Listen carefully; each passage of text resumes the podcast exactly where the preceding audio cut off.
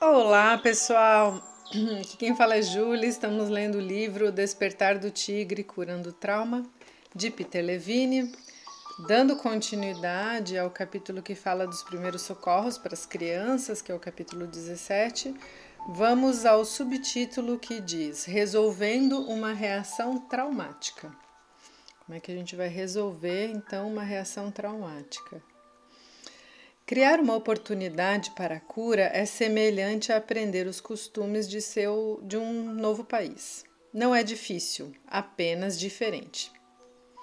É necessário que você e a criança mudem do reino do pensamento ou da emoção para o reino muito mais básico da sensação física. A tarefa primária é dar atenção à sensação que as coisas evocam e ao modo como o corpo está respondendo. Em resumo, a oportunidade gira em torno da sensação.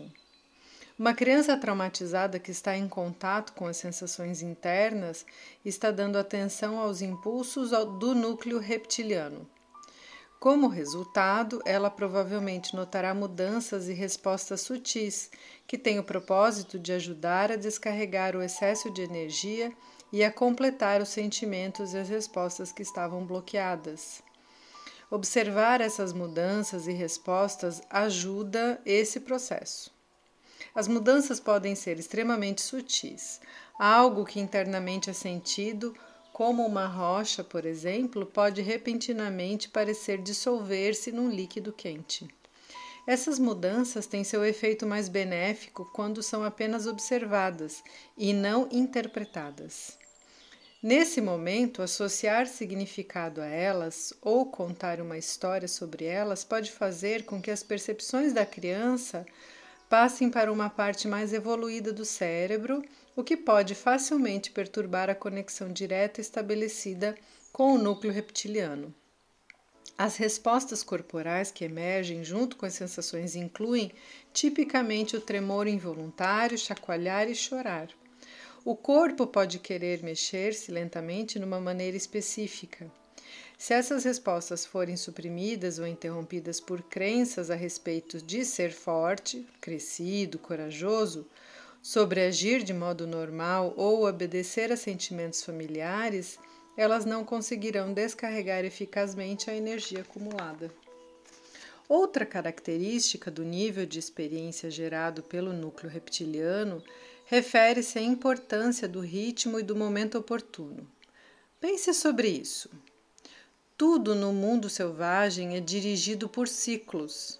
As estações mudam, a lua aumenta e diminui, as marés vêm e vão, o sol nasce e se põe. Os animais seguem os ritmos da natureza: acasalamento, nascimento, alimentação, caça, sono e hibernação são respostas diretas ao pêndulo da natureza. As respostas que fazem com que as reações traumáticas cheguem à sua resolução natural são assim também. Esses ritmos apresentam um desafio duplo para os seres humanos. Primeiro, têm um andamento muito mais lento do que aquele com que estamos acostumados. Segundo, estão inteiramente além do nosso controle. Só podemos nos abrir, observar e validar os ciclos de cura. Eles não podem ser avaliados, manipulados, apressados ou mudados. Quando eles têm o tempo e a atenção de que necessitam, conseguem completar sua missão de cura. Por, por, estar imerso no reino das respostas instintivas, a criança com quem você está irá passar pelo menos por um desses ciclos. Como você pode saber quando ele se completou? Sintonize-se com a criança. As crianças traumatizadas que permanecem no modo da sensação sem se envolver em seus processos de pensamento sentem um alívio e uma abertura. Sua atenção então se focaliza novamente no mundo externo. Você conseguirá sentir essa mudança na criança e saberá que houve a cura. Resolver uma reação traumática tem um efeito muito maior do que eliminar a probabilidade de que as reações emerjam posteriormente na vida. Isso nutre a habilidade de passar por situações ameaçadoras com muito mais facilidade.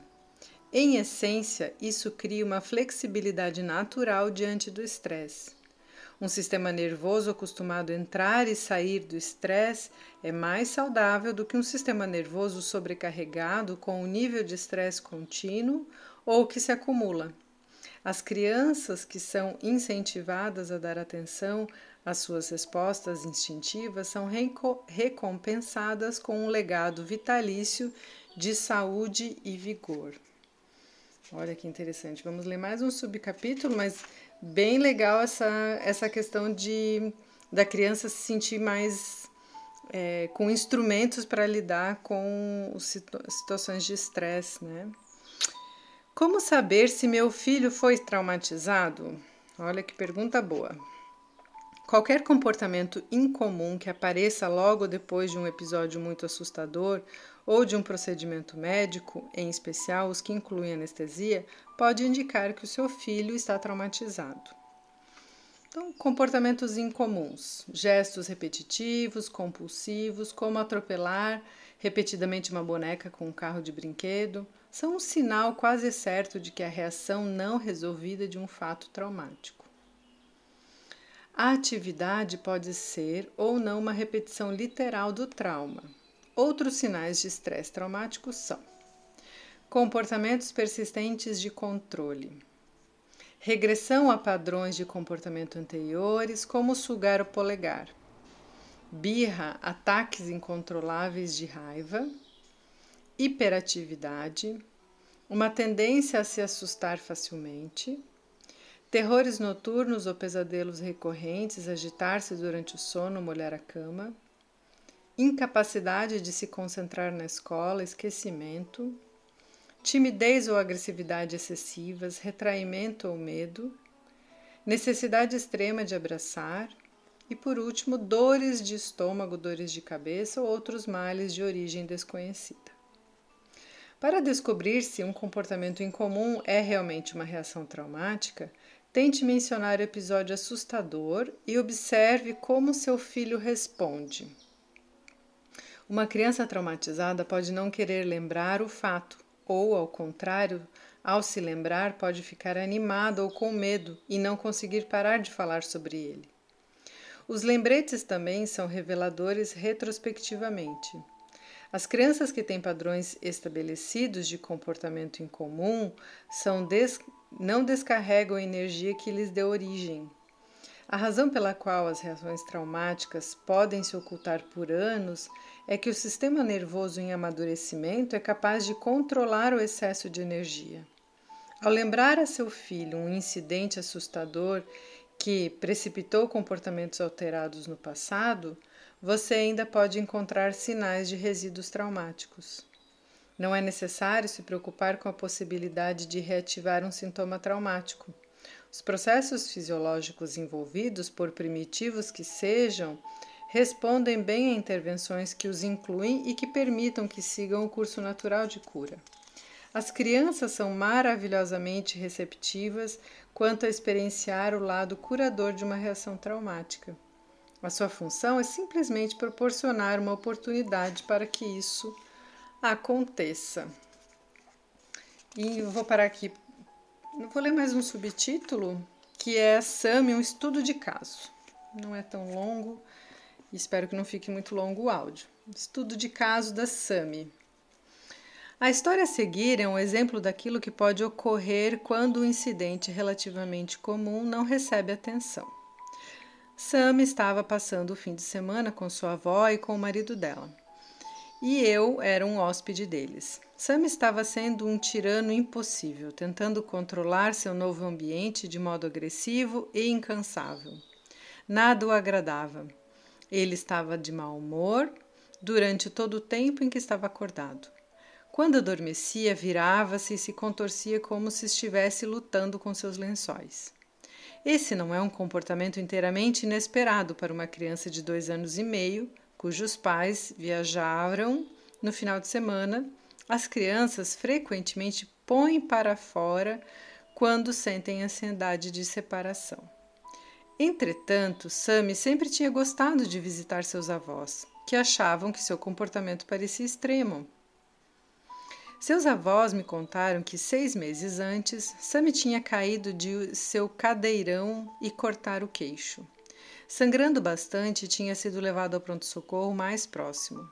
Quando a enfermeira veio tirar sua temperatura e medir sua pressão sanguínea, ele estava tão assustado que ela não conseguiu registrar seus sinais vitais. Depois disso, a criança de dois anos foi amarrada no casulo pediátrico uma prancha com abas e tiras com velcro, que imobilizava suas pernas e seu tronco. Ele só podia mexer a cabeça e o pescoço. E naturalmente ele fez isso de modo mais forte que podia. Os médicos reagiram apertando o casulo para poderem suturar seu queixo.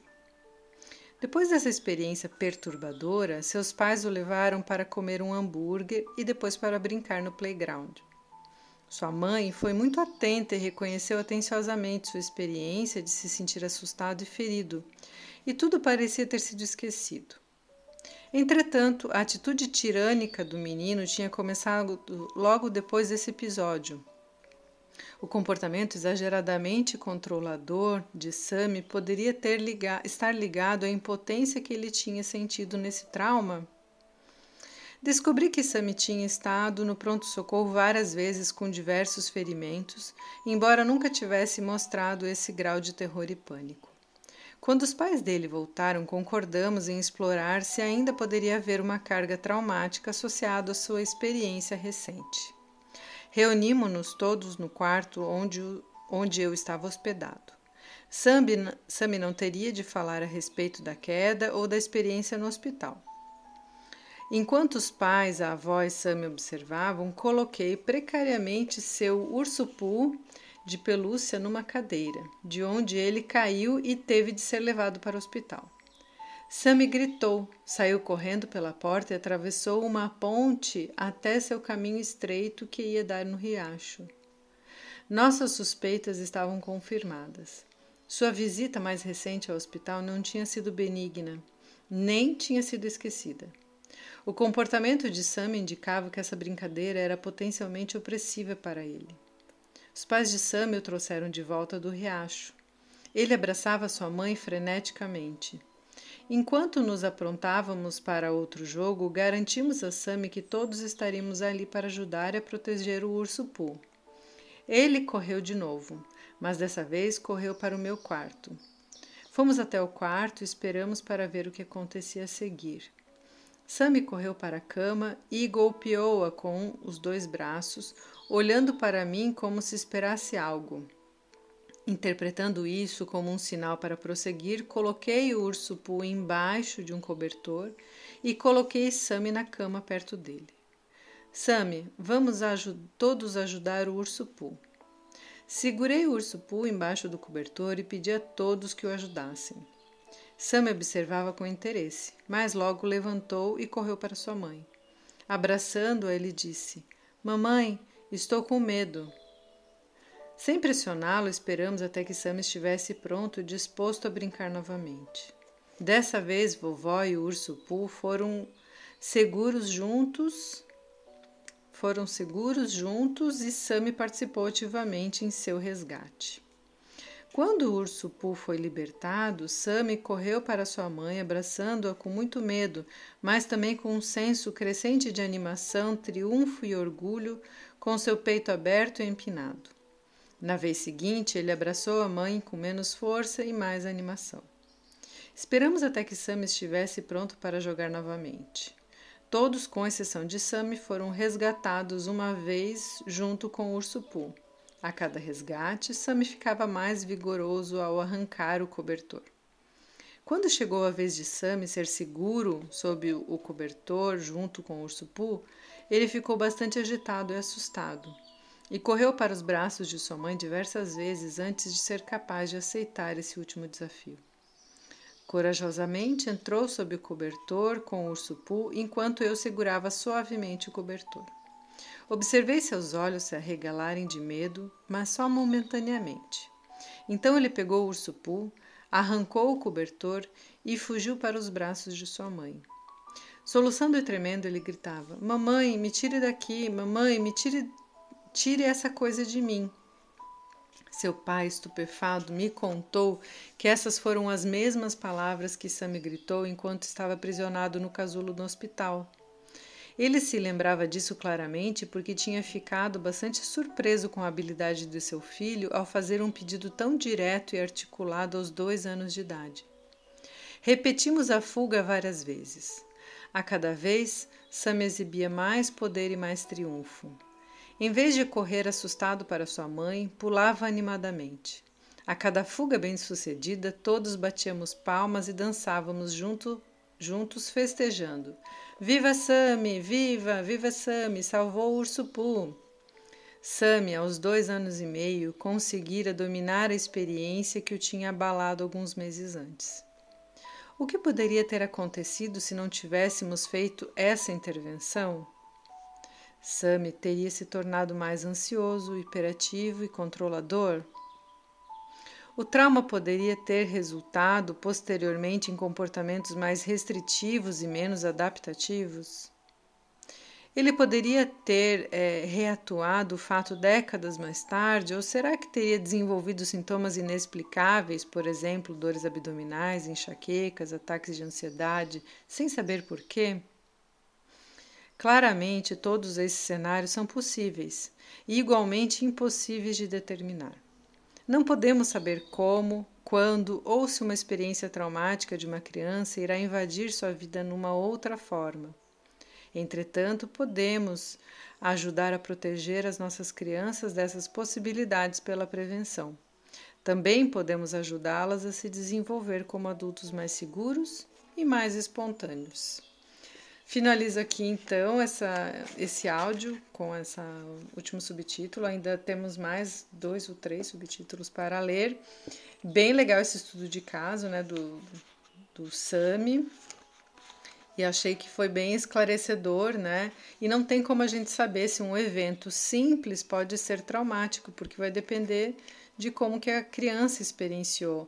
Mas o que o adulto pode fazer é ter um olhar atento e acolhedor e qualquer mudança de comportamento, né, é tentar entender o que, que, pode ter gerado e fazer essa leitura né, de eventos que possam ter desencadeado um, uma, um trauma, né, um, situações que potencialmente são traumáticas, que não necessariamente a gente acredite que sejam traumas grandes, mas que pequenos traumas também podem é, desencadear comportamentos assim, ou susto, ou enfim, não ter sido metabolizado pelo organismo corretamente.